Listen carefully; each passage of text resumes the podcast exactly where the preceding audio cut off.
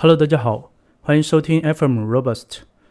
那嗯，这一期呢是 Robust 的第二十九期。这一期我们会来讨论一下前端滴滴滴这个话题。嗯，前段时间的话，我发了两篇文章，都来讨论了前端滴滴滴的呃话题。然后一篇呢是呃首发在我们部门的这个公众号上面。然后呢，嗯，那个那个文章的话，其实是我在和就是嗯字节的一个团队去做分享的时候的一个分享的总结这样的一个形式。所以呃那篇文章的话，主要是呃从一个分享的这样的一个思路来去写的。然后我近期的话，其实也呃。就是也写了一些文章，其实跟这个文章的相关的一些呃思想还是呃一脉相连的。嗯，这篇文章的标题呢叫做 React 语境下的前端滴滴滴的思考。然后你可以去在我的博客里面去搜这篇文章，也可以在公众号里面搜这篇文章，也可以在知乎上面搜这篇文章。然后知乎上面的话，你可以去关注一下我的。呃，一个专栏，名字叫做“前端数据治理之道”。那这个专栏的话，我会专门去写文章来去讨论，嗯，就在这种前端业务系统，嗯，里面它的一些关于如何去呃维护，嗯，去让我们的这个业务方面的一些数据可以更好的嗯做一些治理。好，那我们回到前端滴滴滴这个话题。呃，我那我我们这一次的这个节目的话，会其实主要沿着我那个分享的那一个文章的思路呢来去聊，但是可能会其中有一些呃比较复杂的概念性的东西呢就不去聊，然后呢可能还会再补充一些新的东西，因为啊那篇文章其实我发的地方挺多的，然后得呃收到的反馈呢也比较多。呃，其实所以，呃，这文章的话比较偏，嗯，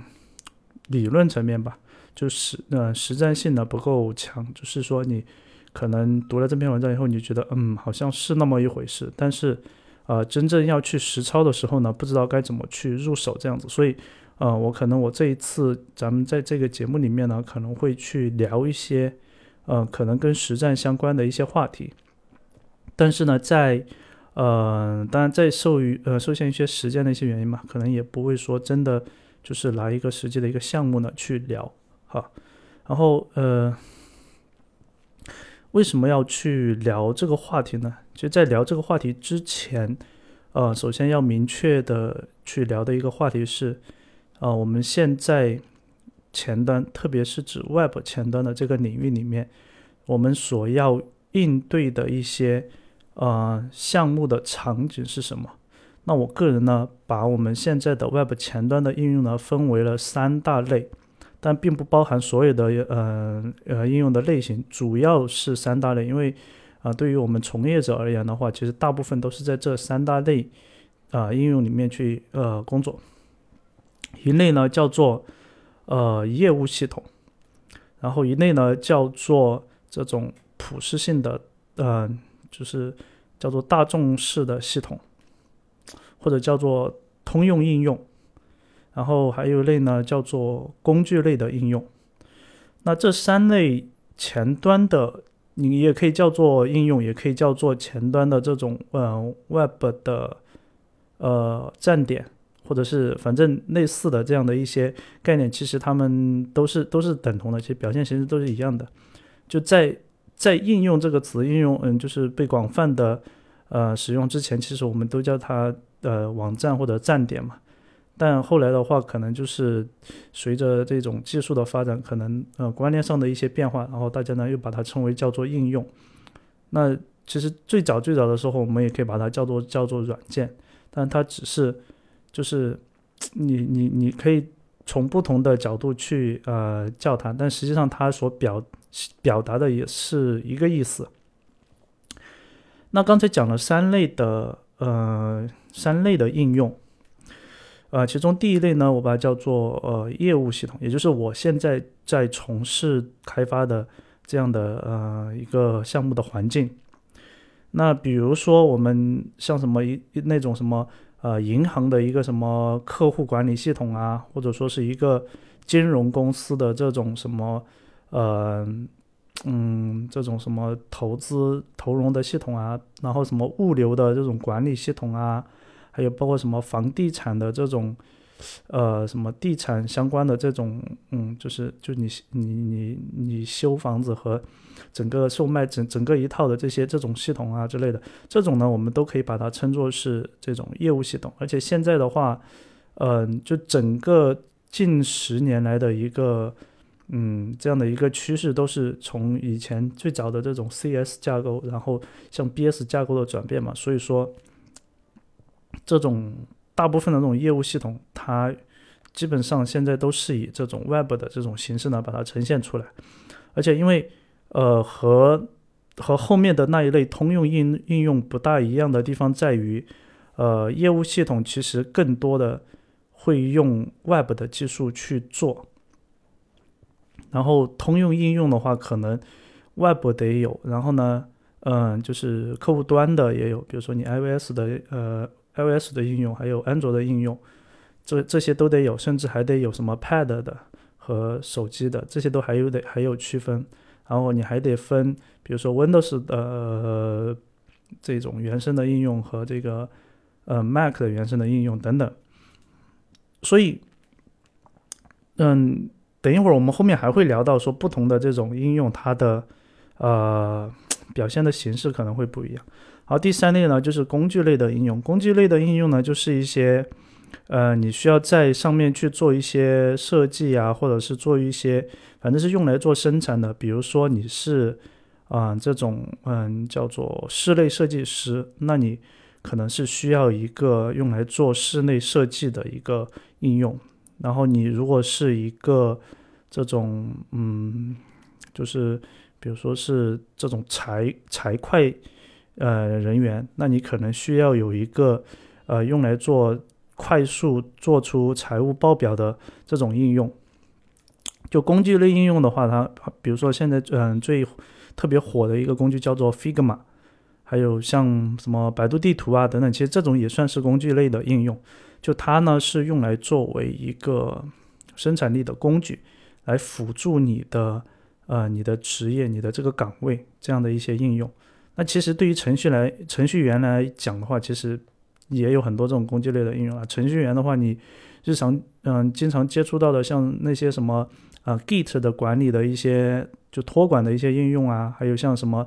嗯这种是 CI 的那种应用啊，像什么团队合作的，像工单的这一类的应用，其实呃从从从广义上讲，就从从这种它辅助你实现你的这个。工作的这个角度讲，它也算是工具的应用。但是呢，因为呃有一些东西它已经就比如说像工单系统这种，它就嗯不单单是说我只是为了完成一个工单的记录和跟进，它可能还要跟你的整个的一个研发的流程去打通，所以它。呃，又有了这种呃业务系统的一种嗯特性，所以有些系统的话，它可能从某一些方面来讲，它是这种工具应用；但从另外一方面讲的话，它更多的可能是这种业务系统。所以，嗯，但我们从典型的一些应用上去看的话，大概可以把它们分为这三类。然后我们呃去聊前端滴滴的话，从我个人的这个角度出发，我是把。啊，我们的这个整个的一个视野呢，集中集中在了业务系统这一类的啊前端的这种嗯应用上面去。所以，如果说嗯你在我们后面再去讨论的时候，呃，你应该把你的整个的一个思路呢放在业务系统这种类型上面，而不应该去想说，哎，比如说我去我要去开发一个我的微博，那我是不是要用你这一套的这些呃思想啊之类的理念这些东西？那这个呢，就不在我们这一次的讨论的范围里面。好，然后，嗯，我我从嗯，怎么说呢？从应该是从两年之前吧，就在呃思考一个问题，就是我们前端的应用，特别是像我们这种嗯关注关注一个具体的一个呃一个业务是。业务系统上面的这样的一套应用来讲的话，呃，我们其实有很多的问题，特别是呃，我在嗯平时工作中，或者说我在社区里面，会有小伙伴来嗯跟我去做一些互动反馈，我就会发现说，特别是现在市面上嗯，特别是国内啊，用 Vue 的同学非常的多，然后我自己呢，其实也是写 Vue 写了很长的时间，我也是很早就开始写了，就是在写 React 之前，我就是在写。view 的东西，那，嗯，就有同学跟我反馈，就说我的一个 view 的应用，我会发现说，如果是用它来做这种业务系统的开发的话，我发现我写到第二年的时候，我就写不动了，因为，嗯，很多用 view 去做开发的那些，呃，那些那些应用的话，其实，呃，带有一种。短平快的，或者说是，嗯，对于你这个人来讲，你进入到这一个项目，可能你待的时间并不会特别长的那种场景，就是我很少有遇到那种，就是说我在用 Vue 的这种呃架构呢去做了呃三四年、四五年的这样的一个应用出来的这样的一个场景，然后偶尔会有遇到，比如说做到第二年、第三年的时候，然后他们就会给我反馈说，呃。我感觉我的这个代码呀特别的混乱，就是，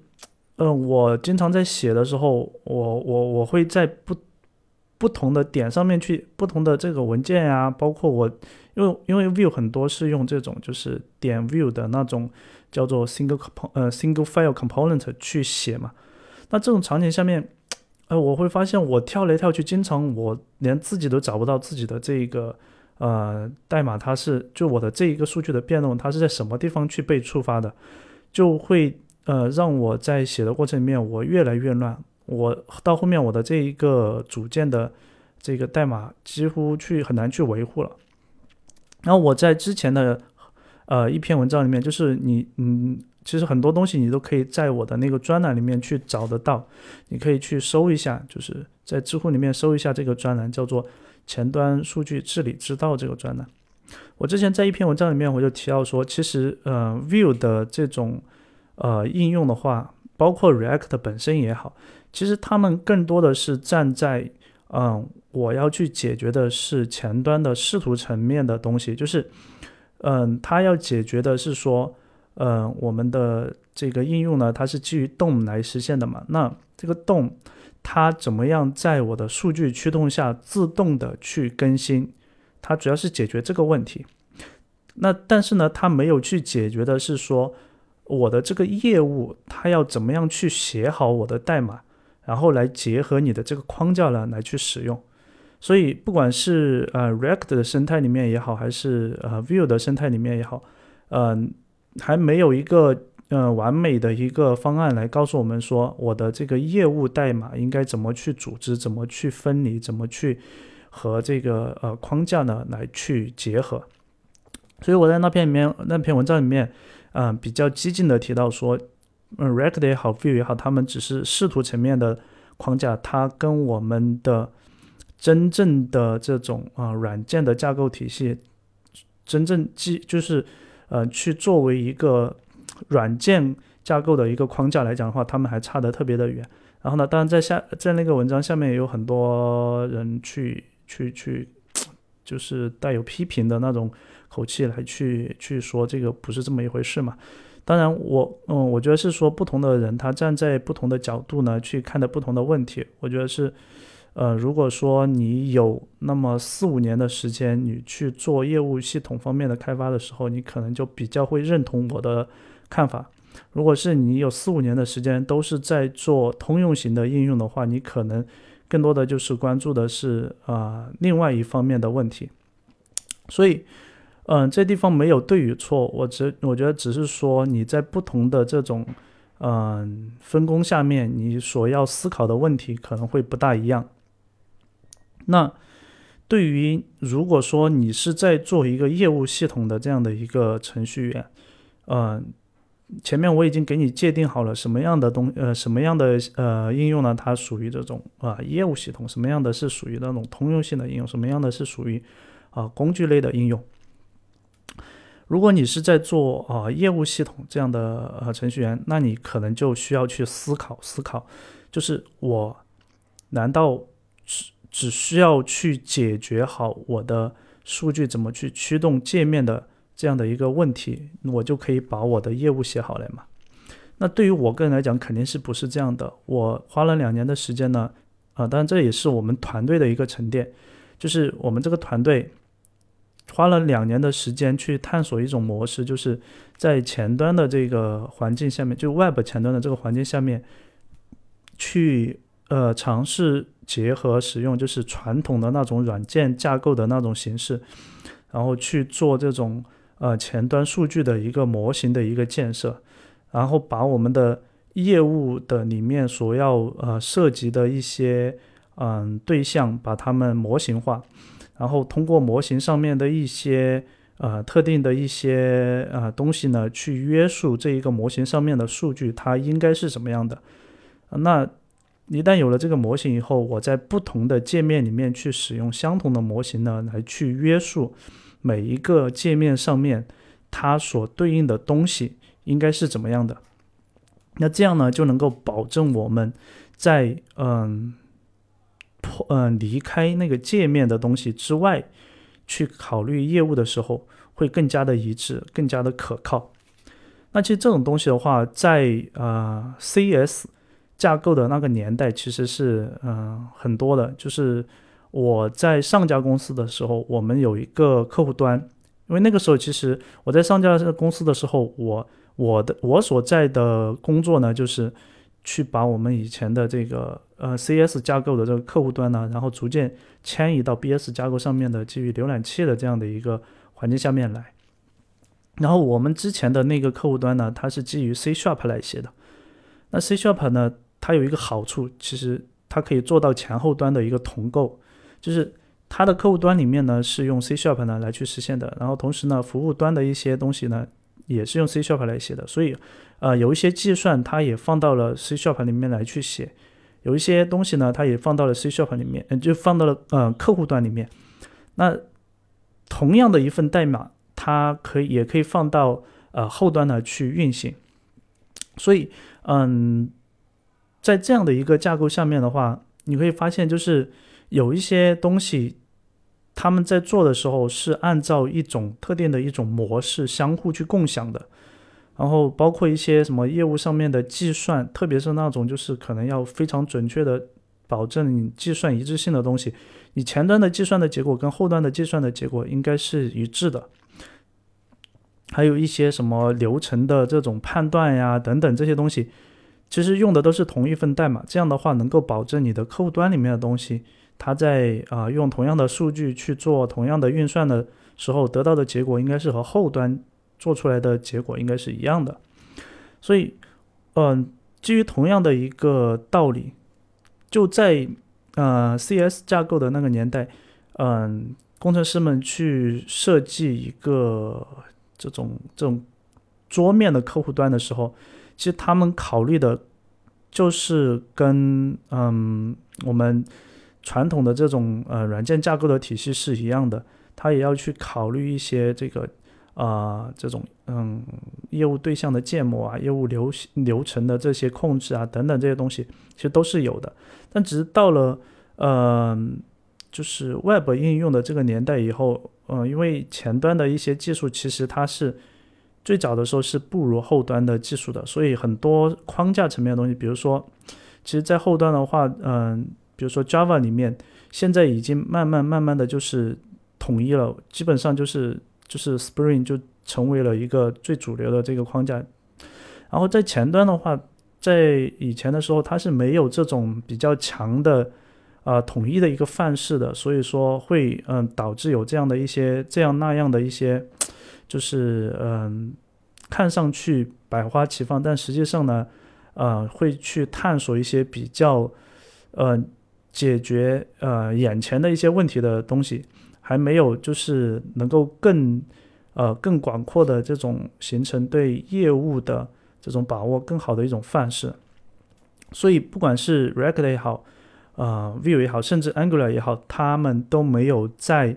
呃对业务的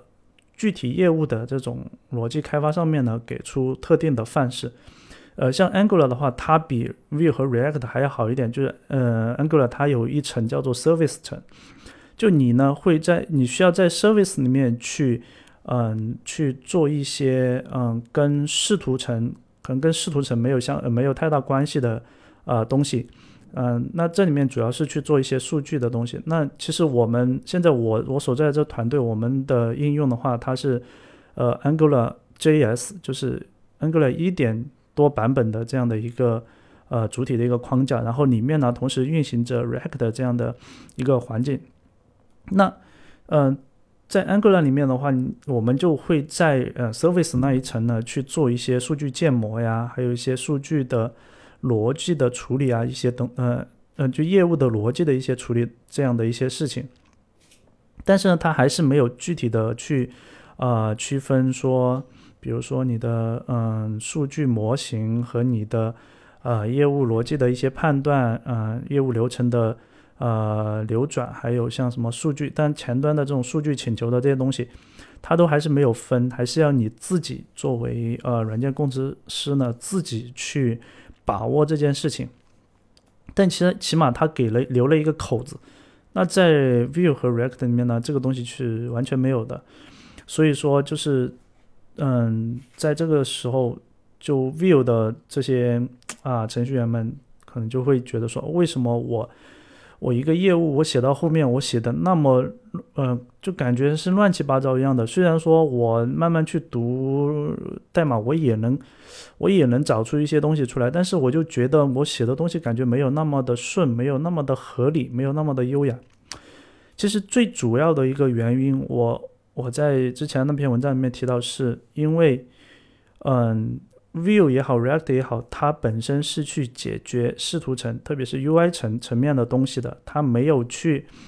它也不是为了去解决你的业务逻辑的处理而诞生的框架。所以，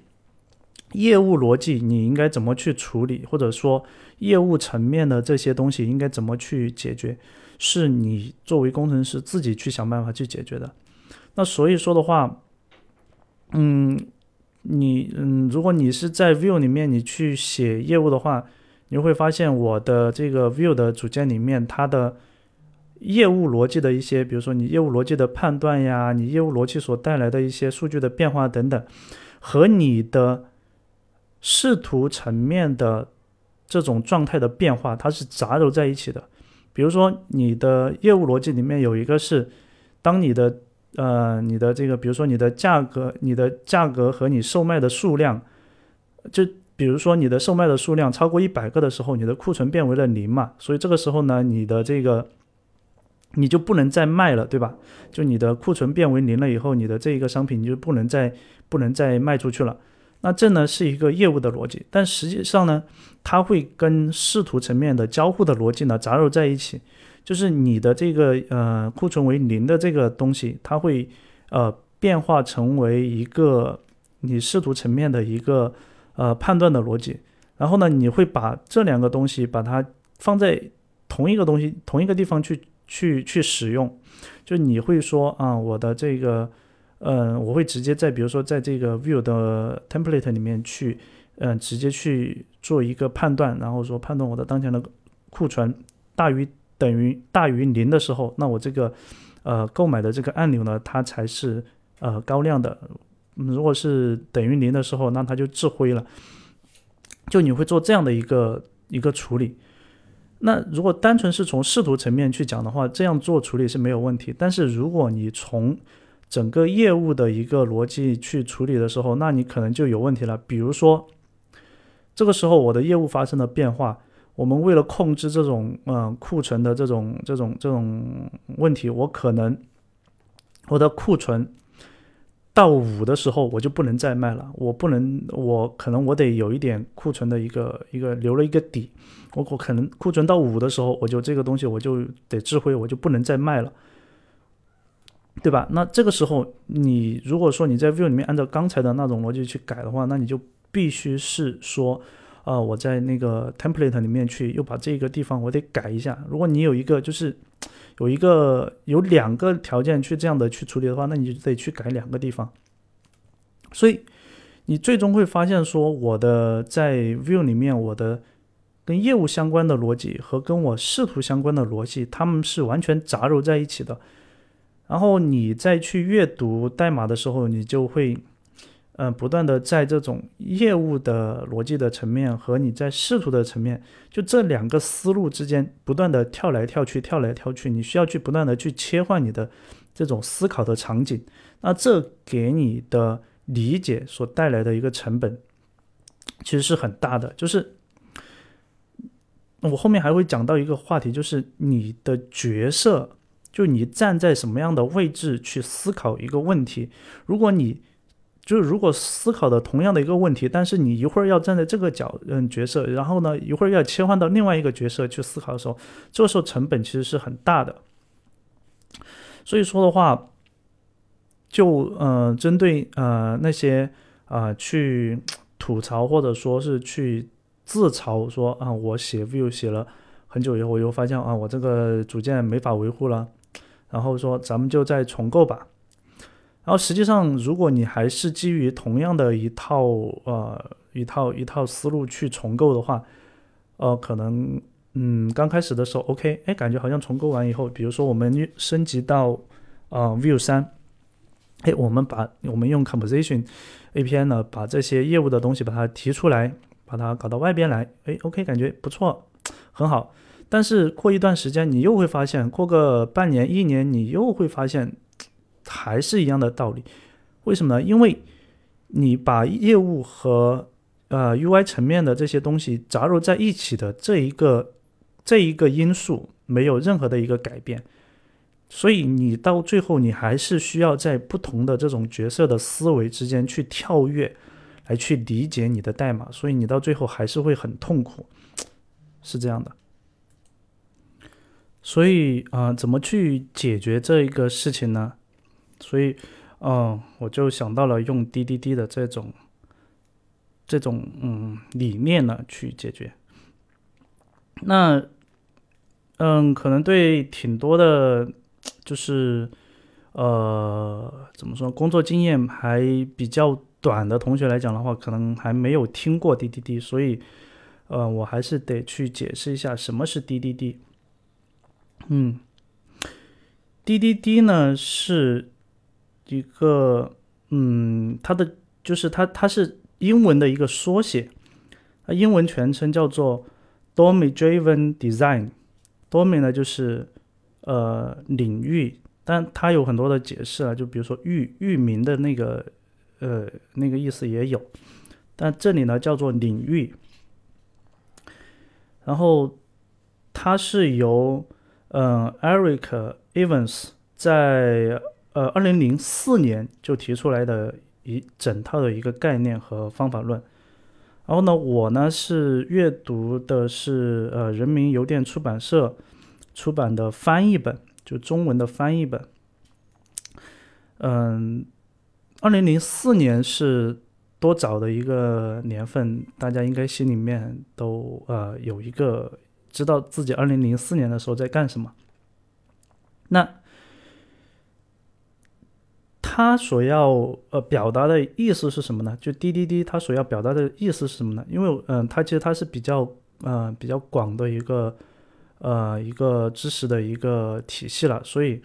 嗯，这里的话我只能用我个人的理解，用最简单的语言呢，先把它给表达出来，因为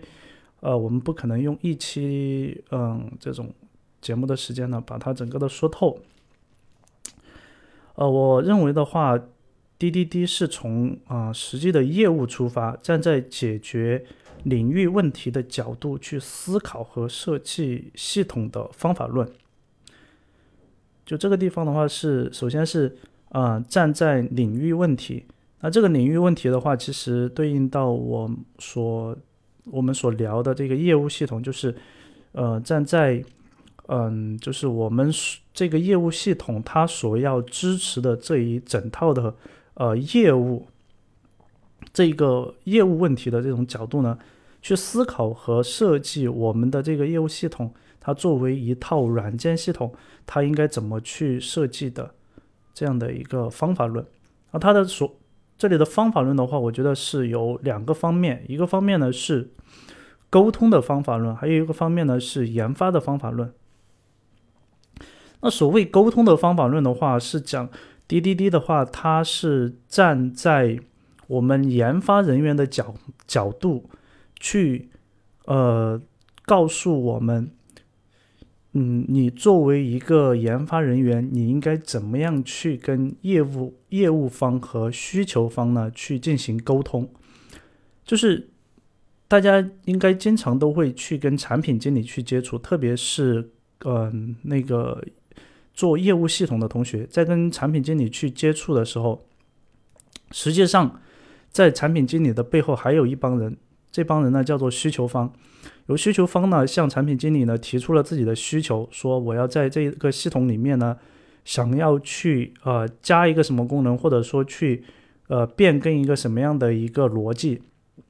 然后产品经理呢去跟业务方的人呢去沟通、去接触、去了解这个需求背后本质是由于业务的什么东西变化而引起的呃什么样的一个需要。那他会去根据自己的一些经验呢，把这个需求呢，把它总结成为能够呈现在我们系统上面的一个具体的一个功能，或者说是一个呃改动点。然后呢，再由需求方呢来跟研发团队的同学去对接，去聊说我们要在系统上面去实现什么样的一个功能，我们应该怎么样嗯里面要加就在我们系统上面要去加啊什么样的一个呃一个逻辑。等等等等，就产嗯，在业务系统里面的产品经理跟那种通用应用里面的产品经理有非常大的一个区别。就业务系统的产品经理，他们不，他们的主要的工作不是去创建这种原型图，去去去去，就是不是不是那种设计，像什么张小龙那种说设计，我我要改变世界，我要去创建一个什么样的一个呃 app 出来。它不是那种，它其实更多的是一个总结，呃，业务变更所带来的一些系统上面变化的需要的这样的一个角色。就是它呢是，呃，首先要理解业务的本身的一些东西，同时呢又要对自己所所设计的这一套系统，或者说自己跟的这一套系统的功能点比较熟悉，这样的一个角色。所以它有点像一个。就是传声筒，但带有这种，呃，转换器的这种传声筒的这种这种角色。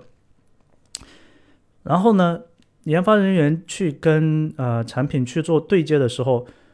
嗯，需要去就对于研发人员而言的话，他也需要去理解一些业务的东西，然后同时也要让我们的系统呢去让呃需求方。甚至，呃，有可能在某些场景下会需要去跟业务方呢去进行一个沟通，但这种跟直接跟业务方沟通的这种场景是比较少了，但主要是跟呃需求方去沟通嘛。那如果在沟通的时候，如果研发的人他还是站在说啊，我是在设计一套系统，我我跟你聊的时候，我都是聊啊我我的这个字段呀，我的队列呀，我的这种。嗯，什么什么，嗯，这个这个什么事件呀，等等这些东西，或者什么什么，就是你如果是还是站在呃技术的角度，然后去不断的抛出自己在技术层面的一些词汇给到需求，嗯，给到需求方的话，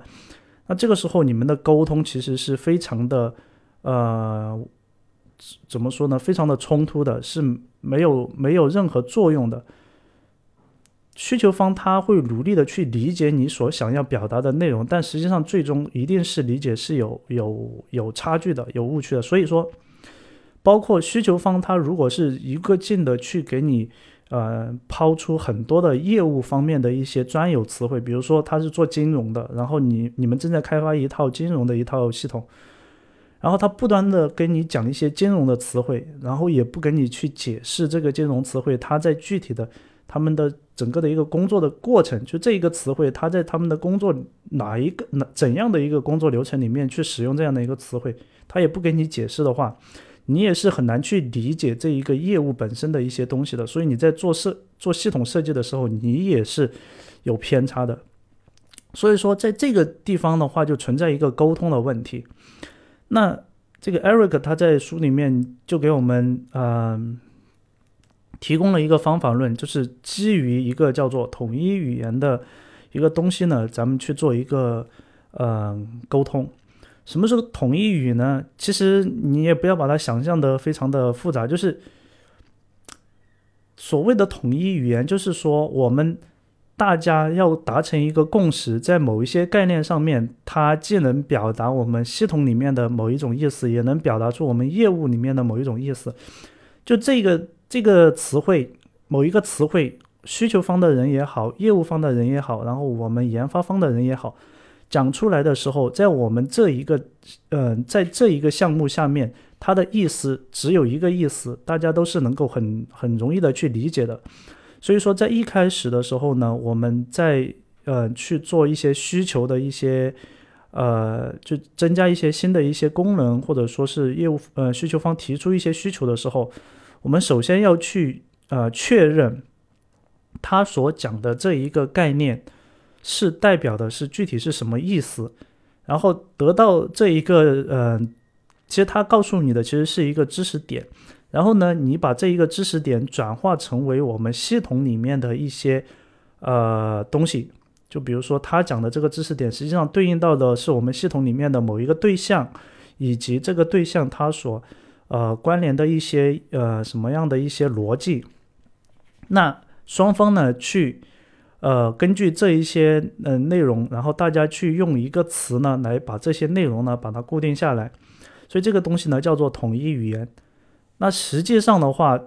所这里的统一语言就是我们所讲的叫做领域模型。当然，这个领域模型和我们代码层面的领域模型呢，它不是一回事。这里的领域模型是讲我们用一种表达方式。构建出了这一个系统所所处的这一个领域，它的一个呃这种模型。那模型这个词的话，在编程里面它有自己特殊的一个意思，但实际上模型这个词，它在任何的嗯这个场景下面，它都有自己的一个意思。比如说你是做建筑的，那你也有建筑的模型；你是做数学，你是数学。呃，专业的人，你数学方面也有自己的模型，然后你是做航空航天的，也有也有这个模型，所以说这里的这个模型它是一个通用概念，而不是编程的概念。那这个模型有了以后呢，你可以基于这一个模型去用代码来实现它，就变成了代码层面的领域模型。但是呢，在这在代码实现之前呢，你们要做的应该是先去建立一套用通用语言、用统一语言，呃，所创建的领域模型。那这地方可能就有一个呃点，就是说这个领域模型，嗯，这里的统一语言到底是什么样的呢？呃，我这里呢，我提供了呃一个思呃思路吧。我们可以使用一门叫做 UML 的一门语言呢，去来作为统一语言，来去呃去去去，在我们的呃研发之前的这种沟通中呢，起到一个很好的一个作用，一个桥梁的一个作用。UML 语言的话，它是一个，你可以直接去搜一下，因为这个嗯不是我们这一次的重点。就我们就不去展开的去讲，呃，简单讲呢，它是用图形的方式呢来去描绘，嗯，各种研发场景下面的一些东西，它们之间的一些呃示意的方式。那图形的话，我觉得是世界上最有助于去描述和理解。啊，某些业务以及业务之间关联的这样的一个方式，所以我觉得 UML 的话很适合作为这里的统一语言呢来去做我们的业务的建模。如果你的项目里面，嗯，沉淀了基于 UML 来去实现的一套领域模型的话，那你的这一套知识是可以不断的延续下去的，而且还可以更改，因为它也 UML 它也可以用代码的形式呢把它表达出来。就嗯，有一些扩展语言是直接可以通过语言的形式把这个图给生生成出来的，所以说的话，它可以跟着你的代码走，可以那你的这一个领域模型的话，就可以一代一代的传下去。你后面的呃人进来以后，他们想要去了解你的业务，首先就是去看这些图，去把你业务里面的这些呃东西把它了解清楚。有了这个业务层面的知识以后呢，然后再去。呃，看代码里面对这一个模型它的具体的实现是什么样的，最后呢才去看真正的应用的代码，就是呃应用层面结合这个具体的 UI 框架去实现的这个应用的这些代码。所以我觉得顺序应该是这样子的。所以说的话，嗯，在在前端领域的话，嗯。我觉得其实有两个问题需要去呃回答，就是一个是前端它需要滴滴滴吗？那如果是基于我前面的一些表述的话，我觉得嗯，可能如果说你比较同意我的观点的话，那你可能就会有自己的一个答案。那第二个问题是前端可以滴滴滴吗？就是前端它能够做呃基于滴滴滴的这样的一。一套设计吗，那我觉得的话是这样子，就是，嗯，如果说按照我之前所讲的，其实我们前端也需要去关注，呃，这种领域模型的东西。那实际上我们再去真正去实现的时候，我们要实现，嗯，三个方面的东西，一个呢是呃业务模型，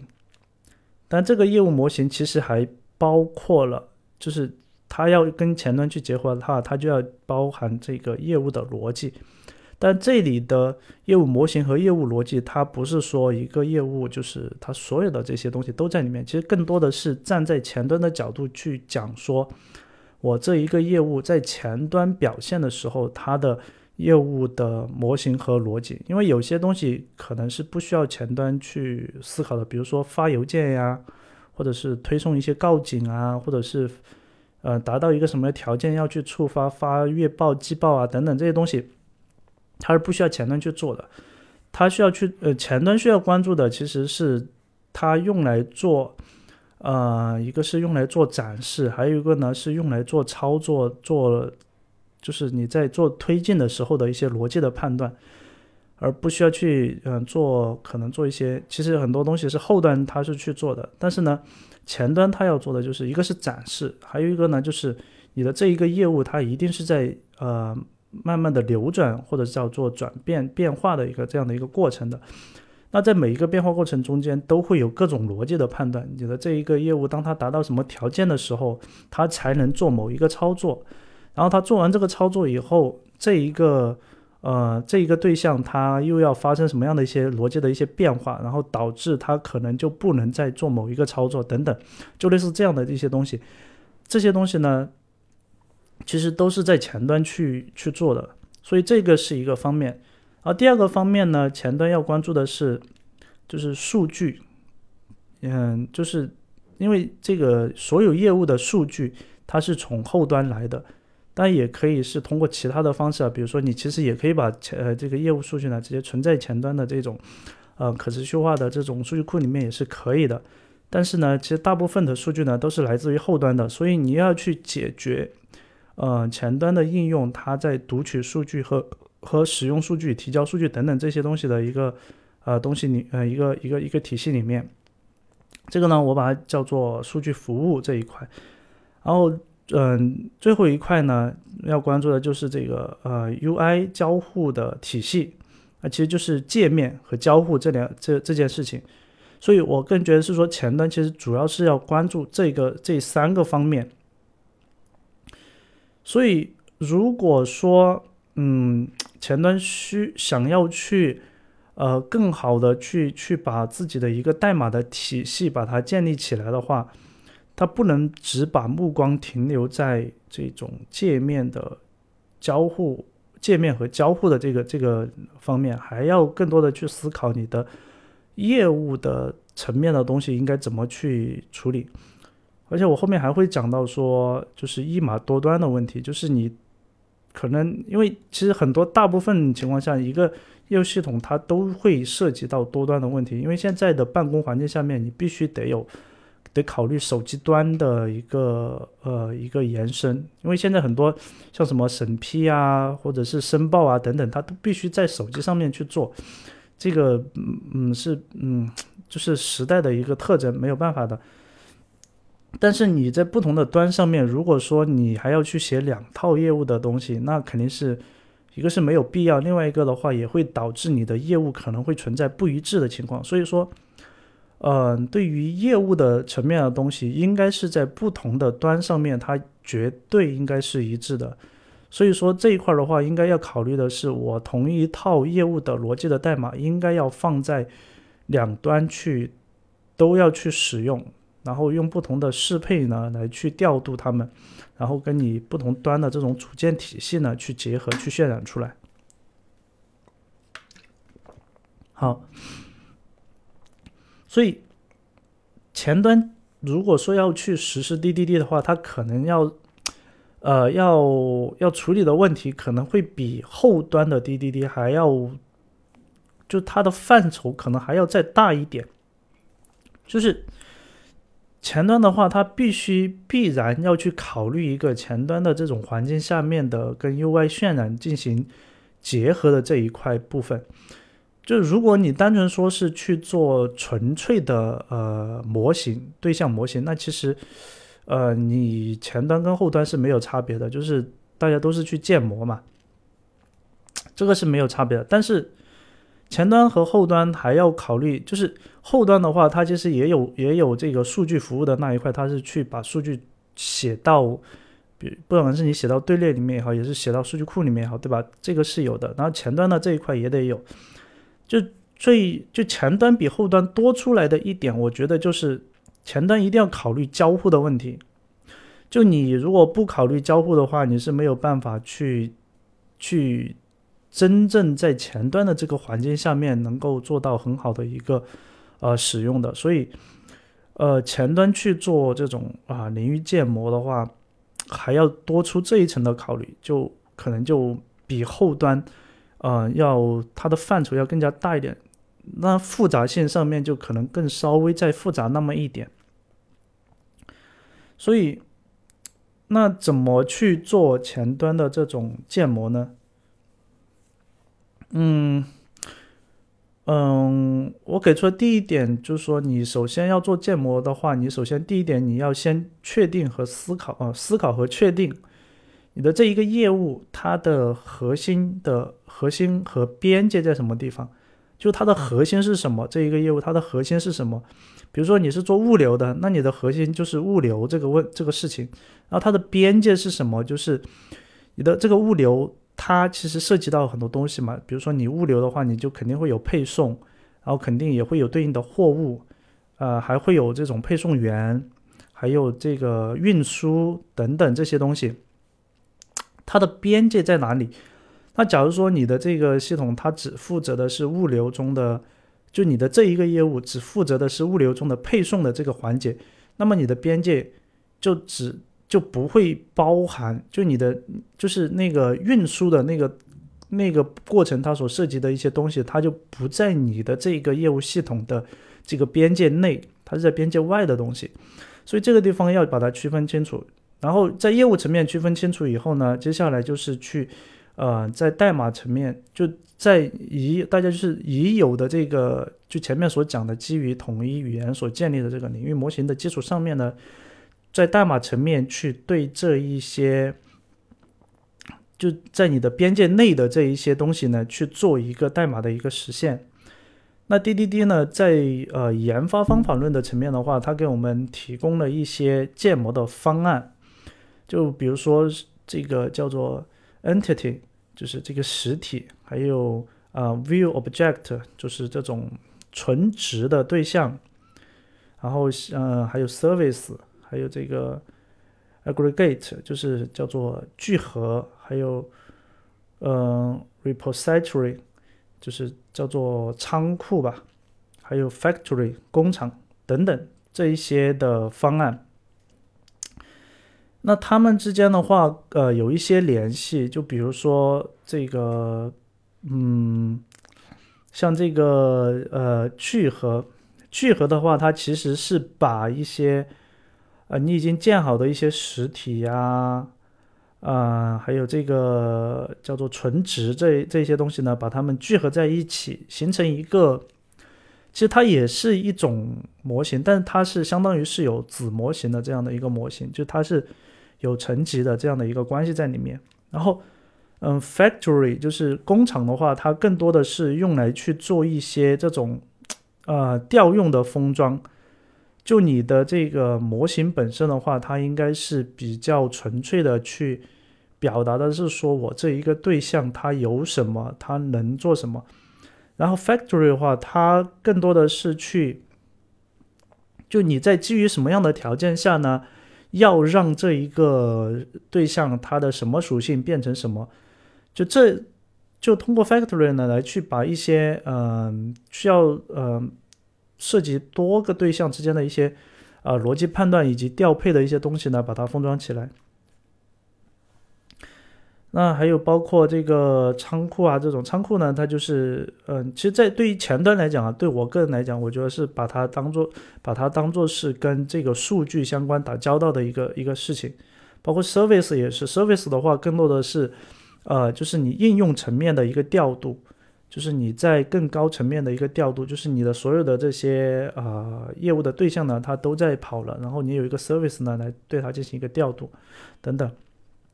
那这些呢，都是滴滴滴在研发的层面呢，给我们提供的一些啊方案，叫做 schema。schema 这个这个方案的话，并不是说我所有的东西我都一定要用上，就是你要根据自己的实际的情况呢去进行选择。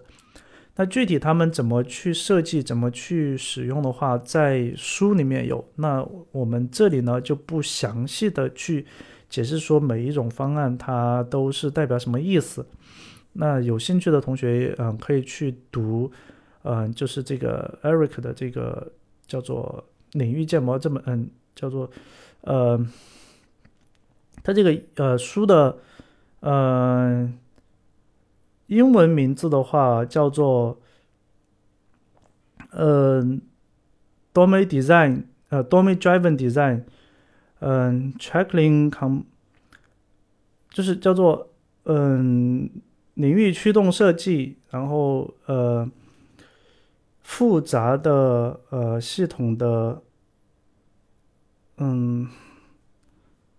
这个怎么翻译？就你可以呃去，你就去搜一下，就 Eric 的这本书吧。我这个我我也一下子没有想不起来应该怎么去翻译了。那你可以去阅读一下这本书，然后也有一些其他的一些书呢，对这本书呢做了一些补充，你可以也可以去读一下，就是但都要读国外的嗯作品啊，你可以读翻译的，但是不要呃这国内的一些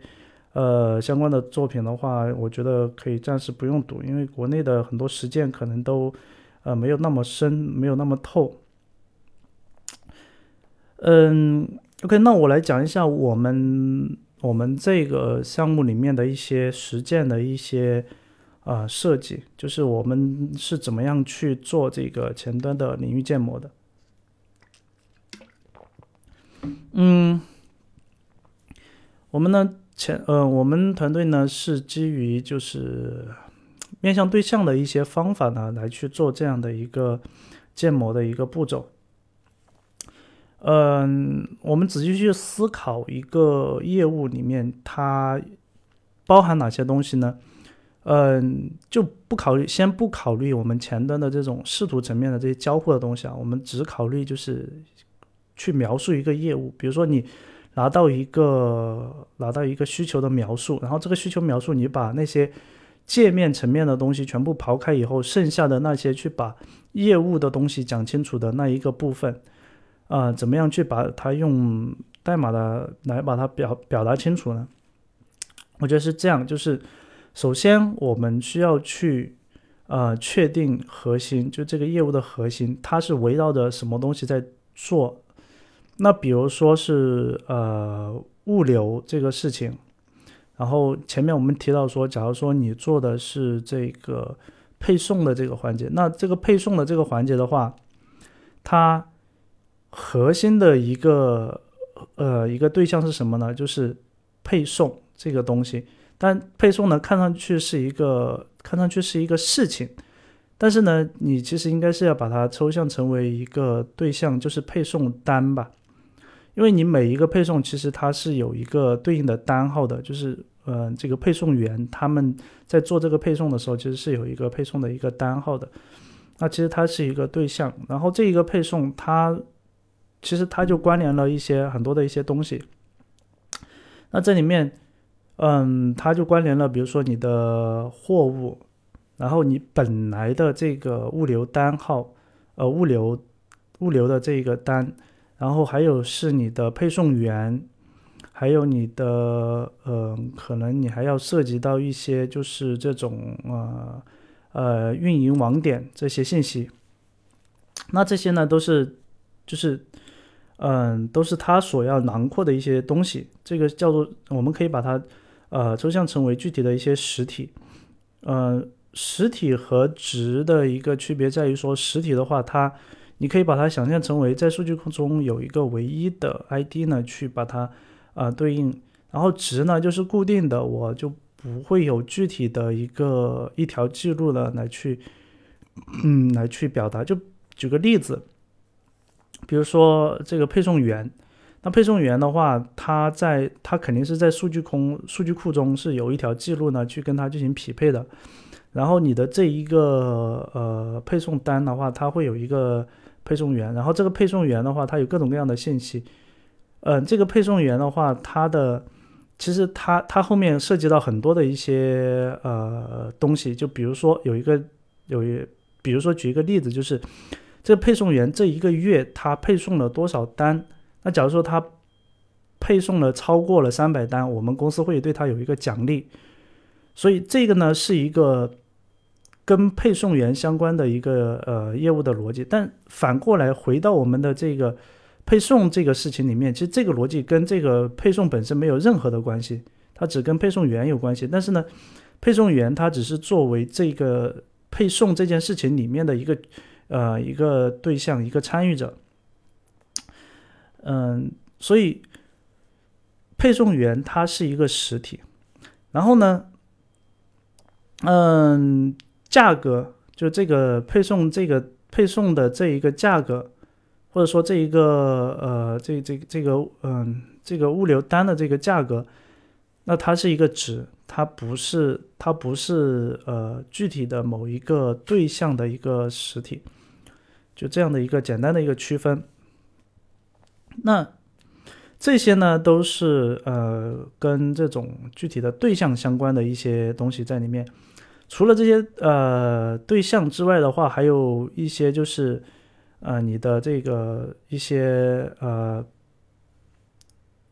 叫做什么叫做事件，或者说是怎么说呢？就是推动它变化的一些因素，比如说嗯这个配送员。怎么去确定这一个配送应该由这个配送员来去呃配送呢？是由配送员来做抢单的一个操作呢，还是由系统自动分配呢？对吧？这个是根据你的呃这个物流公司它具体的一个实际的业务来去决定的。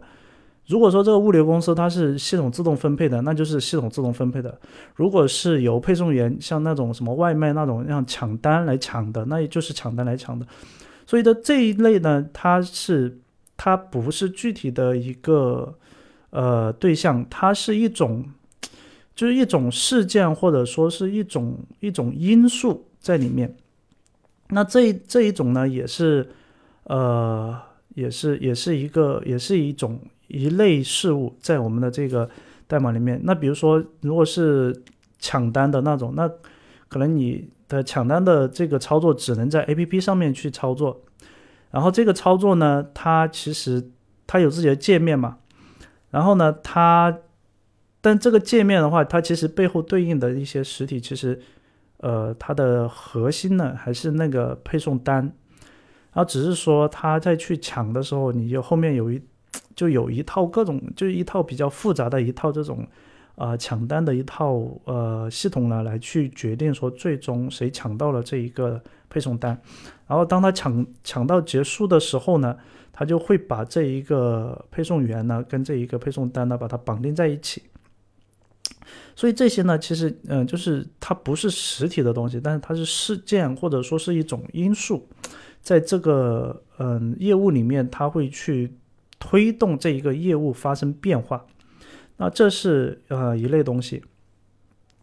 还有一类东西呢，就是呃，就是你的一些数据，就是你的数据得有。就前面我们的前面所聊的这些东西呢，其实它都是比较抽象的，就是呃，比如说呃配送员，然后比如说刚才甚至包括我们讲的这个抢单的这一个事情，这一个动作也好，或者是这个因素也好。它其实都比较抽象的，它还没有跟具体的一个数据去结合的时候，它还是一个，就比如说我说一个椅子，就它还是一个抽象的一个概念放在那里，就是你具体是哪一个椅子，我还是不清楚的。那这个时候呢，你如果说对这个椅子呢进行一个，呃，就把它填充，就是用数据去把它给填充，比它把它给塞满，那它就变成了一把椅子，就是它。按照一个椅子的一个模具，把它做成了一个实在的一个椅子，那这个时候呢，它就变成了一个真正存在的东西。那是什么东西让它真正存在呢？就是我们从后端读到的这些数据呢，变成了真正的存在。所以，当我们那些什么实体呀、那些呃呃事件因素啊等等那些把它。嗯，做好之后，然后呢，我们这个时候从后端去把数据拉出来，然后呢，去把这个数据呢填充到这些模型里面去。这个时候，这个模型呢可以实例化成为一个具体的一个，就在代码层面的一个 object 的对象。那这个时候，这个时候这一个实体，那它就是一个具体的一个事情了。那这个时候，同样是一个配送单。他拿到不同的数据之后，他所表现出来的状态是不一样的。比如说，这个配送单，他在拉完数据以后，填充进来以后，哎，他发现他还没有去，嗯，做这个，嗯，就是抢单的那个动作。那这个时候，这个配送单它的状态其实是它还不能配送出去的，它还不能展示，呃，配送的状态的，他还他还需要做这个抢单的这个动作。来做推进的，然后另外一个配送单的话，他拉完数据以后发现，哎，我已经有对应的配送员了，所以我这个时候我还要去拉这个配送员，他配送到具体的哪一个位置，还要去呃了解，去去跟那个配送员当前手机上进行一个通信嘛，然后知道他当前在哪个位置，把他的位置拉回来以后，然后展示给啊我的客户去看，说这个这个。这个配送员他走到哪里了？等等，就是我的意思是，当你呃有了数据之后，你才能够去决定你的前面那些东西。其实前面那些东西，其实我全都已经写好了，只是说我不同的数据所呈现出来的实呃实际的这个叫做 object 的对象，它是不一样的。那不同的这个 object 对象的话，它到了前端去渲染的时候，它所达到的一个界面的效果，那就是不一样的，对吧？OK，那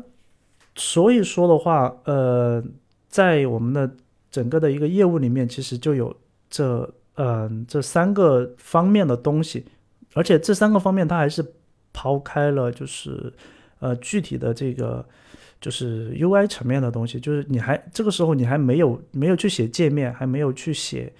呃，什么 Vue 啊，React 也好，都还没有开始去写那些东西，就我们其实就已经可以写出很多代码出来了。这些代码呢，它是去表达业务本身的一些东西在里面的。好，那怎么去构建这一套呢？嗯，在我们自己团队的实践里面是这样的，我们呢会把一个，我们是这样去思考，就是。呃，一个业务里面它会有多个对象，但是呢，这一个业务它有一个核心的一个对象，然后我们会把所有的这些对象呢，它其实是在这个核心的对象里面有一个，嗯，那在嗯，如果说是在在在在在这种数据库的层面，就是可能会有一个外件，呃，去跟它去做一个呃连接。那实际上在前端的话，就是我们有一个属性呢，去保持这一个对象是。在当前的这一个业务的对象下面的，就这一个当前的业务对象，它其实有有可能就是有一个子模型嘛。就当前的业务对象呢，它是一个呃聚合模型，然后它这个聚合模型下面可能就有，比如说刚才前嗯我们的这个例子里面，我们的这个配送单，它就是一个聚合模型。配送单里面聚合了什么呢？聚合了配送员，配聚合了一些呃物流的其他的一些相关的对象。在里面包括什么呃运营点啊等等这些东西都是嗯在这一个聚合的对象下面的，然后可能聚合下面其实还会有小的聚合，就是可能会有呃就是它是一个相当于是一个树状层级的这样的一个结构，嗯，那最终呢会有一个嗯这个聚合就是我们这个核心的这一个概念在里面，那这个聚合呢我们把它称作叫做聚合根。然后在呃内部内部的话，它也其实也可能会去使用一些聚合的呃模型。你聚合其实本身也是一个模型的，只是说它相当于是一个模型里面有子模型嘛。OK，那到一个具体的一个节点模型，就是没有子模型的那种模型的话，就是一个相对叫做就是相对是一个呃封闭的这样的一个模型。那这个模型呢，它可以呃相对来说比较完整的表达，呃某一个对象它在这一个业务里面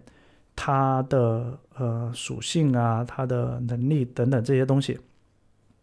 那实际上的话，这个模型它也是由呃挺多东西去组成的，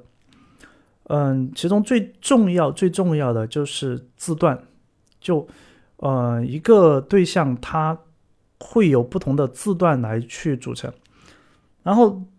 你你可能会觉得说，哎，字段嘛，就是其实每一个字段有自己的值就完事了。但在我们的设计里面并不是这样，我们的设计里面一个字段它不单单是一个值这么简单，其实字段的话它还有自己的属性，就比如说，呃，比如说这个。嗯，就是比如说说这个配送时间好了，就配送员的这个配送，就这个配送单，它的配送的时间好了，就假如说这个配送时间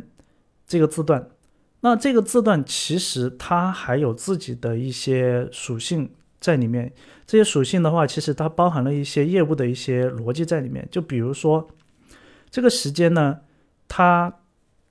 它嗯，比如说是配送到的那个时间好了，配送到的这个时间，它首先它的类型是一个时间的类型，其次配送到的这个时间，在我们业务里面规定，它与开始配送的时间之间不能短于十分钟，对吧？这也是一个逻辑。然后呢，呃，配送的时间，它在做呃数据的。提交的时候，它需要把它格式化为一个呃 UTC 的一个格式，或者说是把它格式化为一个时间戳的一个呃呃数字串的这样的一种格式，等等等等类似的，就是说一个属呃一个字段，它其实有自己的一个元数据，然后这些元数据每呃元数据它其实呃是由属性所组成的，那由于不同的字段，它的属性在不同的场景下面可能会不一样，这就是前端的一个特殊之处，就是你的这一个字段，它在某一些情况下面，它所表现出来的东西是不一样的。比如说，最复杂的场景是在表单里面，就是比如说这个呃配送员他要去填写当前自己去呃当前自己配送的这一个单里面的一些。啊，数据的时候，比如说填写什么，嗯，配送的呃时间呀、签收的一些信息啊等等这些东西的时候，还有那些什么单号，嗯，不是经常会有那种取货码嘛、取件码那些东西，它填的时候会有一些呃逻辑在里面，每一个字段它的内容都会有一些逻辑在里面。比如说，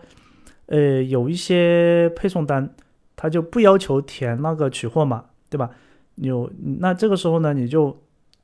你你这个取货码这一个字段就得隐藏起来。那是在什么场景下，在什么情况下才需要隐藏起来呢？这个时候你就要把这个逻辑呢写到对应的元素句里面去，就写写到这个是否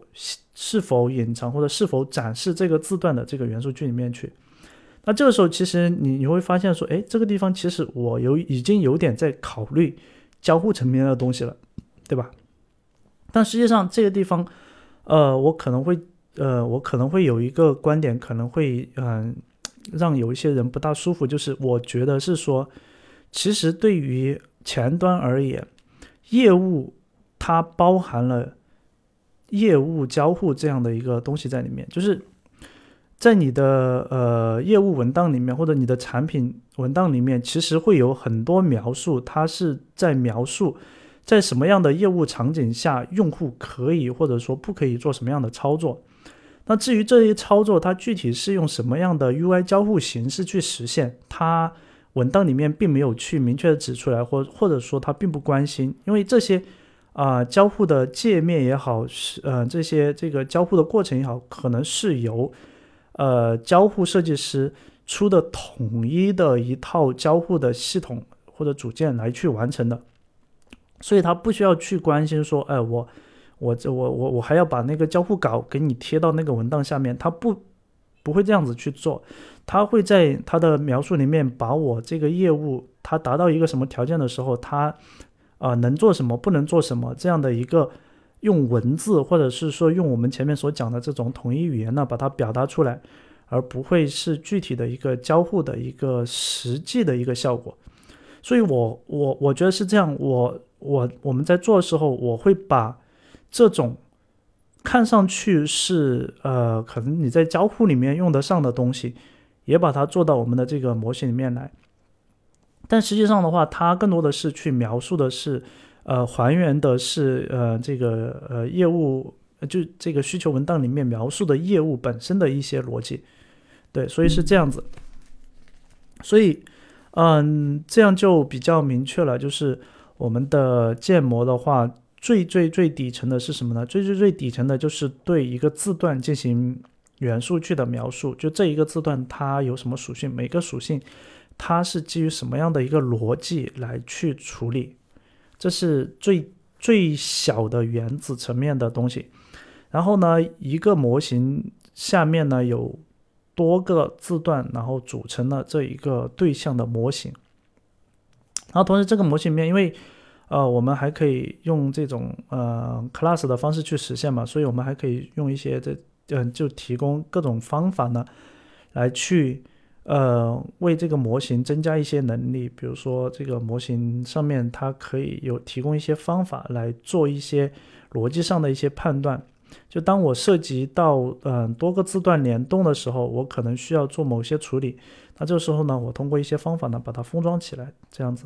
那所以前面讲到，就是有一个 factory 的一个呃叫做工厂的一个方案呢，来去做建模嘛。那这个时候就是，其实就是我们在模型里面就可以去用得上了。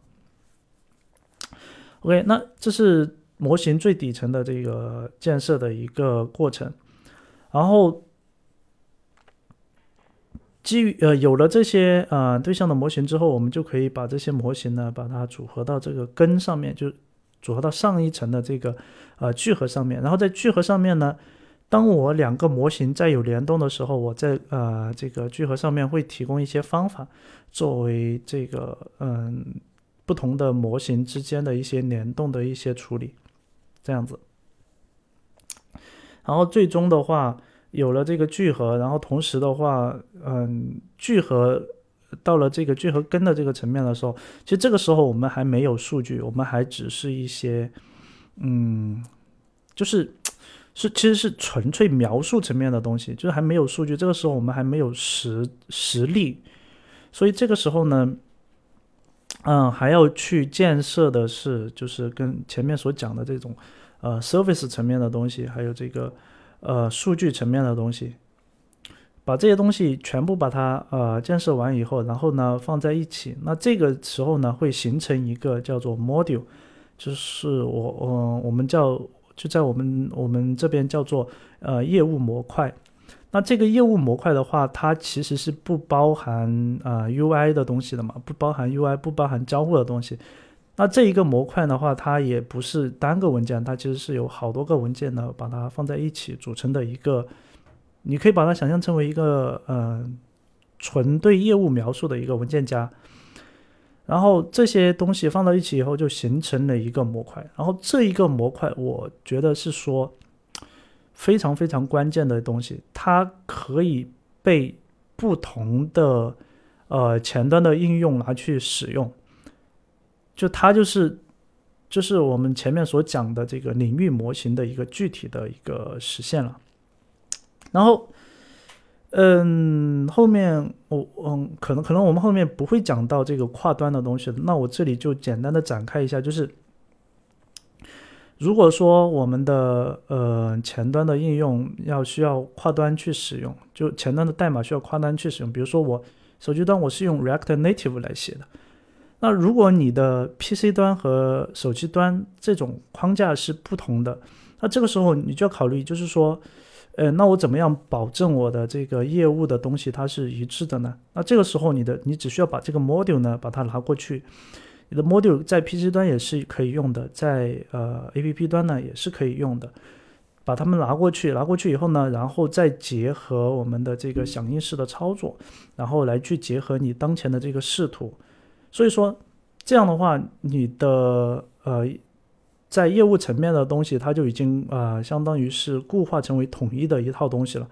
那这个时候，而且这样的话，我们还可以更好的去做这种单元测试的东西，就不再像，其实我我之前我们之前是很难做前端的这个单元测试的，因为前端的单元测试老是要去涉及到就是呃业务嗯就 UI 交互层面的东西，就很难做。那如果说我可以先做业务层面的这种呃单元测试，那总比没有单元测试要好，或者说是我起码我能保证我业务层面的东西我是准确的。交互层面，假如说有一些问题，我觉得还就对于我们业务系统来讲，交互层面有一些小的问题，其实还好，还是可能可以忍受的。但如果说你的呃应用你在业务层面，啊，不符合我们的这个业务的这个实际的一个要求，那是绝对不可以的。所以我觉得这个是一个点。嗯，OK，那有了这个 module 之后呢，怎么样去做？或者说，嗯，在具体代代码实施层面啊，有一些什么样的一些 case 呢？呃，我在文章里面的话是举了一个例子，就是首先。我们是用就在在在 JS 层面的话，我们是直接用 class 呢来去做这种就是建模嘛。但是呢，class 层面的话会有一个问题，就是呃不同的框架，就是不同的前端的 UI 框架的话，他们在处理数据的时候是不大一样的。那如果是 React 的话还好，因为它可以它是它是这种调用 API 用 set state 的方式嘛来去。呃，更新状态还可以，就是通过主动调用来触发这种界面的变更。那如果是 Vue 或者是 Angular 的话，可能就不那么理想。那所以，呃，我就想到了说，呃，怎么样去做这种啊？就你既可以相对来说纯粹的这种呃业务的建模，就先不考虑 UI 层面的任何的东西来做建模，同时呢，又要为 UI 的这种呃，就是数据的响应式做好足准备，所以，呃，用这个 Mobix 的这种呃库来去做呢，我觉得还是不错的一种选择，就是在前端嘛，就是呃 Mobix 的话，它可以去去定义某一个属性呢，它是不是可响应式的，如果是可响应式的，那它在变化的时候。就它结合这个 Mobix 对应的这个呃工具包嘛，就比如说它跟这个 Vue 结合，或者是跟 React 结合，它有自己的一个工具包。那你在结合这个工具包的时候呢，你就能够驱动对应的框架去更新它的视图。就比如说这一个，就前面讲的，比如说呃我们的那个呃配送员，它的这个配送时间。就比如说配送员的配送时间它发生了变化，那 OK，那我要去触发整个界面的一个更新，要把整个呃去重新去请求这个配送单的信息回来以后，把界面刷新怎么或者是怎么样的等等，反正就是如果是有这样的一个呃场景的时候，那嗯我只需要在对应的那个属性上面呢加上 observable 的这样的一个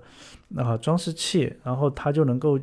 它就能够，呃，让这一个属性在发生变化的时候呢，去触发对应的呃界面的变化。那有一些属性，假如说，比如说你是一个 ID，那这个 ID 的话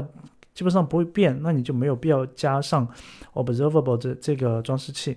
因为它其实是一个静态的一个值，你不需要去关心它是不是会变来触发啊界面更新，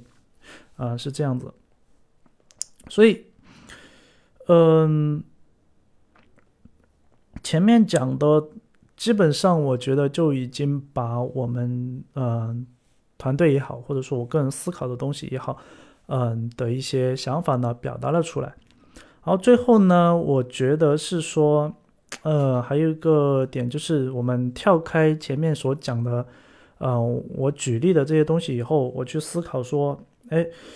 嗯，前端，嗯，前端的呃应用。就是前端的这种业务系统的这种应用，在做在搭建它的架构的时候，呃，我们应该怎么去思考？因为我们前面讲了这么一大通的时候，你就会发现说，哎，你好像完全没有在讲 UI 框架或者是交互层面的东西，就你也没有讲 React 的东西，也没有讲 Vue 的东西，好像都是在讲一些。就是呃脱离了前端这个领域的呃一些点的，他好像在聊一些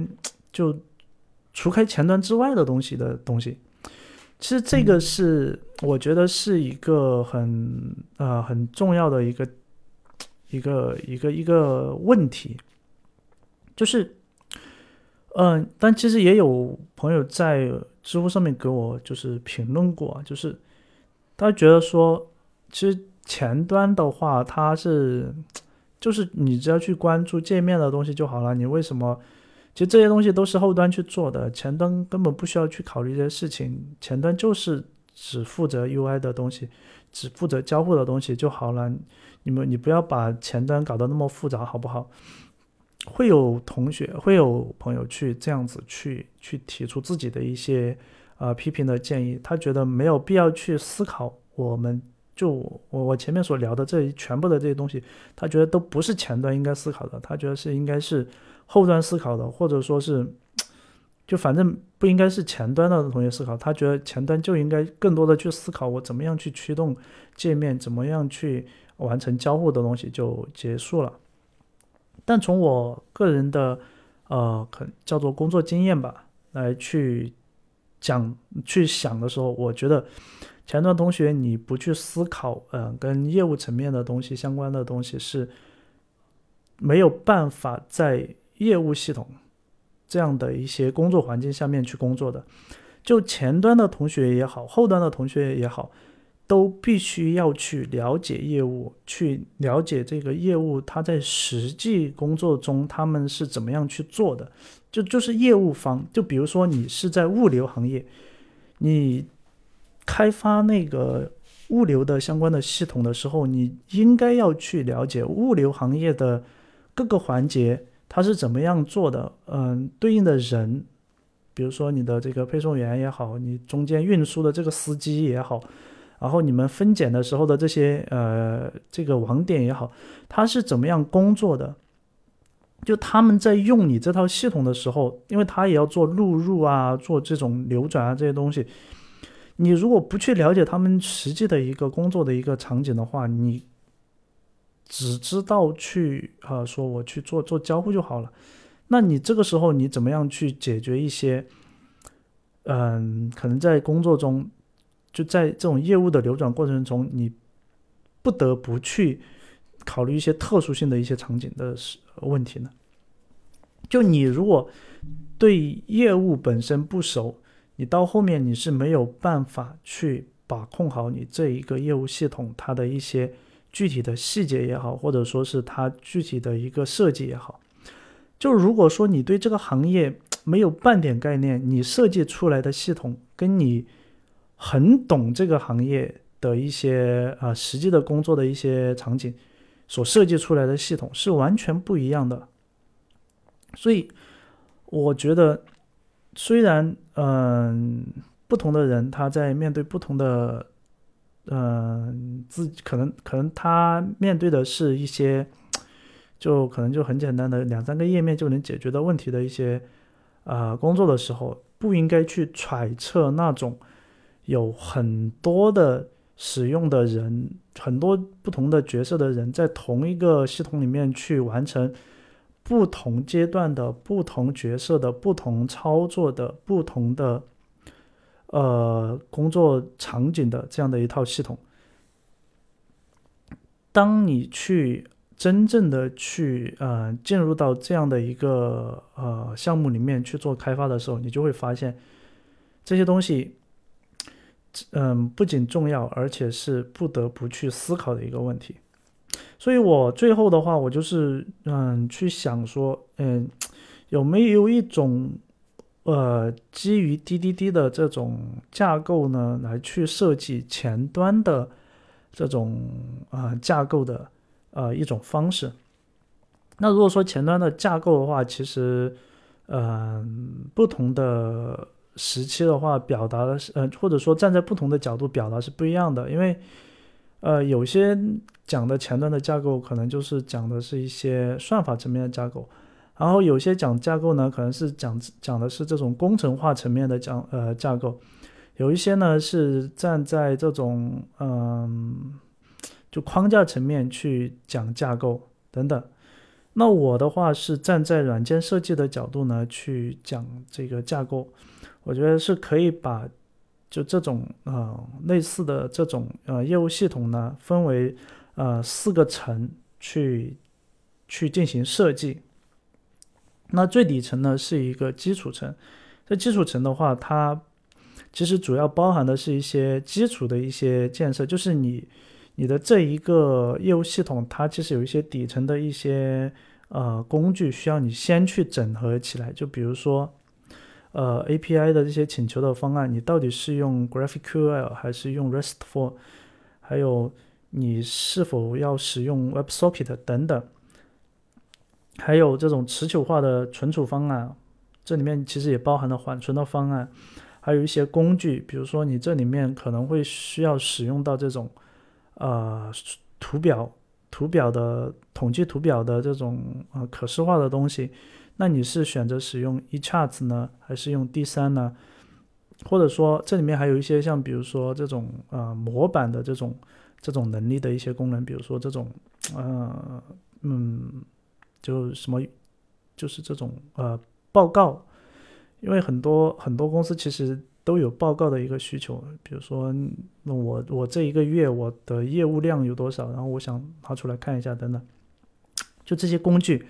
还有很多像你要跟第三方去对接嘛，比如说你怎么样去跟呃一些什么 BI 系统他们去对接，你要把 BI 的一些呃结果拉到前面来去做输出等等，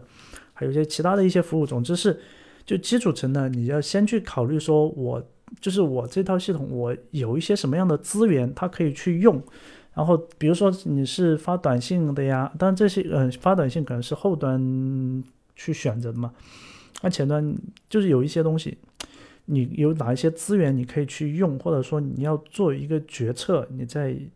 啊整个框架搭起来最开始的时候有一些决策，甚至包括说你的你要打算用什么样的 UI 框架。就在基础层呢，要先决定下来，然后但其实嗯，但用什么 UI 框架其实是在在在在最后 UI 层了，但它但你可以在决策的时候，就是可以先把这些资源呢整合在这一层，然后第二层呢是领域层。其实领域层呢，你可以也可以把它叫做业务层，就是就是我们讲到的前面讲到的那些能够把你整个业务把它表述清楚的代码的呃实现的这一层。就这一层的东西的话，它应该是你的呃业务系统核心的这种嗯跟你的业务强绑定的一些东西在里面。它带有知识的性质，就是你的呃成员，他去，当然他其实知嗯成员应该先去读，就是前面所讲的同一语言所固化下来的那些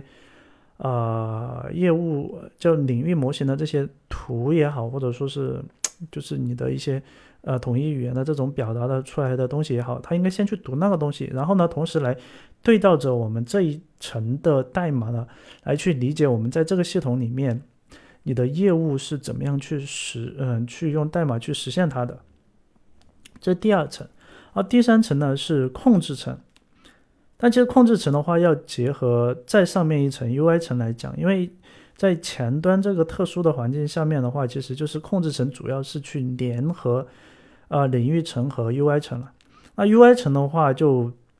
其实就比较嗯，其实最主要的是。就是你的 UI 组件呀，你的这些样式啊、框架呀，还有用户的呃这种输出、输入等等这些东西，还有包括什么，包括这个嗯这个什么多语言呐，还有呃反正等等这些这些事情呢，都是 UI 层去啊解决的嘛。那控制层呢，就是在 UI 层和领域层之间呢做一个联合，就是你的 UI 层可以是。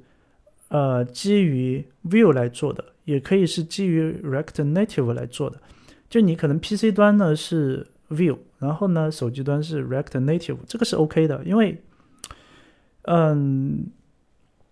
控制层的这一层其实它有一部分代码是可以复用的，就是，呃，现在我们包括我们在自己的项目里面也是一样的，就是在不同的端有一些代码是可以复用的，就是甚至交互层面的东西也是复用的，因为。我们去做了一个叫做呃交互模型，就是没有视图的交互模型。然后呢，在不同的框架上面呢，其实也是用这个交互模型呢去做渲染。只是说这个交互模型的话，它不涉及渲染的部分嘛，它只涉及这个嗯数据的就状态的变化。然后状态的变化的话，它这个状态呢会被用到不同的呃框架上面去。那所以这个时候。控制层呢，它其实主要是做这一层联合的东西，就是它可以，呃，让不同的 UI 框架或者说是 UI 层的东西呢来去使用，来去使用以后呢，就可以做到更好的一个，嗯，就是跨端的一个开发。就你比如说，像我们现在的话是，呃，手机端是用 React。也有，然后呢，用 Angular 也有，然后呢，呃，PC 端呢也是用 Angular 和 React 也有，都有。就，但是两端的交互是完全不一样的，就是手机端和 PC 端的交互是完全就天，基本上可以说是天差地别。但是他们，呃，在某一些地方的话，它其实又有非常一致的表现。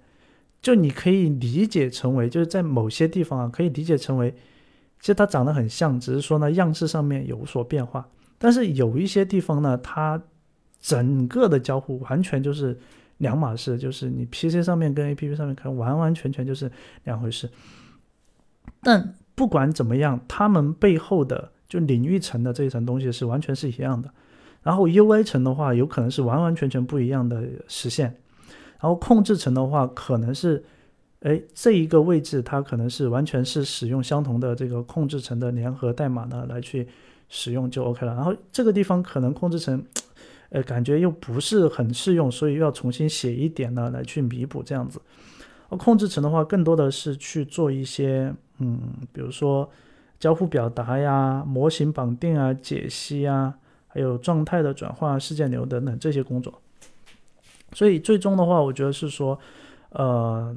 可以把前端的这个架构呢，把它分为这样的四层：基础层、领域层、控制层和 UI 层。嗯，通过这四层呢，来去更好的去，呃，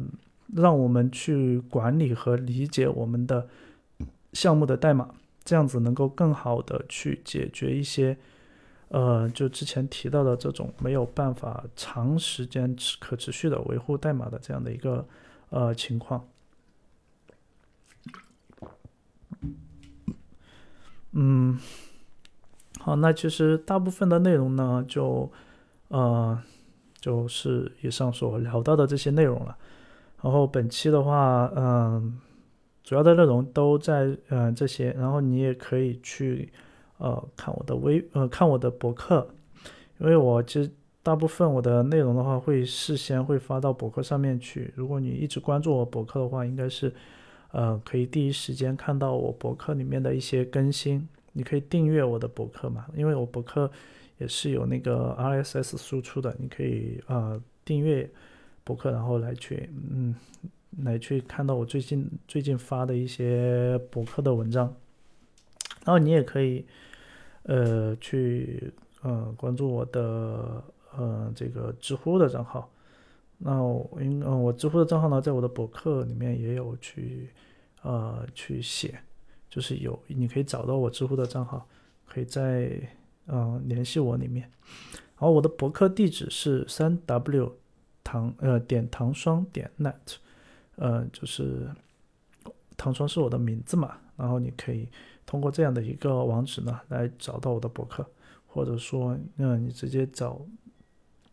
唐双的博客，或者因为我的这个网名叫做否子哥，你也可以通过否子哥呢来去搜搜搜搜到我的博客。呃好了那。这是关于博客的呃情况，然后前端滴滴滴的这个话题的话，其实是比较大的。然后我这一期的话，其实主要是做一个引子，然后来聊一聊这个话题。但这一期的话，其实也没有聊透了，因为最开始其实有提到讲说，嗯，有些同学他呃看了我的文章以后，觉得这个事情就我的文章。其实讲的也比较抽象，没有办法具体的落到项目里面去，啊，实际的去使用。但实际上这里面有一个问题是说，你有没有机会去应用？就是，嗯，你有没有机会在你的这个项目组里面去推动这件事情，或者说是去，嗯，去能够，呃。从比较早的阶段，或者说是有一次重构的机会呢，去，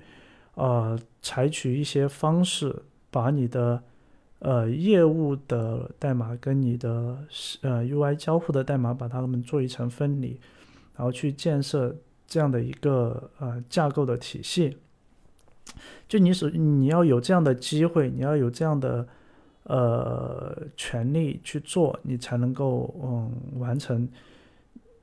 我所讲的这些东西，如果说你的整个的一个团队没有这样的机会的话，其实也是很难去实施的。就你可能能够在一些啊小的地方能够找到一点成就感，但是如果没有一个团队的一个呃整体的一个氛围或者支持的话，你是没有办法去嗯怎么说呢？去就是你觉得这个东西确实很好，但是你也没有实践的一个基础。嗯，那这时候就可以打一个广告了。那如果说你想要去尝试去实践这样的一个，呃，基于前端滴滴滴的这样的一个架构体系来做应用的话，不妨可以嗯跟我联系了，可以关注我的呃博客，然后呢，在我的博客里面给我留言，或者说是呃在我们的这个播客的评论区给我留言，嗯。然后，嗯，可以，然后来加我，或者是呃关注我的个人微信公众号，你直接搜呃糖霜，我的个人微信公众号就是我的这个呃个人名字的这两个字，然后收到以后呢，然后给我发私信，嗯，告诉我，呃，想加入我们这个团队，那我可以，嗯，做我们内部的一个推荐。那我们后面呢，有可能就成为同事了，然后我们一起呢来去，呃，谈更多的一些，呃，这方面的一些内容，把它能够做得更，就是就我们现在的话，其实，呃，已经可以做的，我个人感觉是说，在这个方面会比很多国内的其他团队的话做的更，呃，更超前一些吧，这样子。好了，那这一期的节目呢就到这里了。呃，如果你对我们的节目感兴趣，不妨呃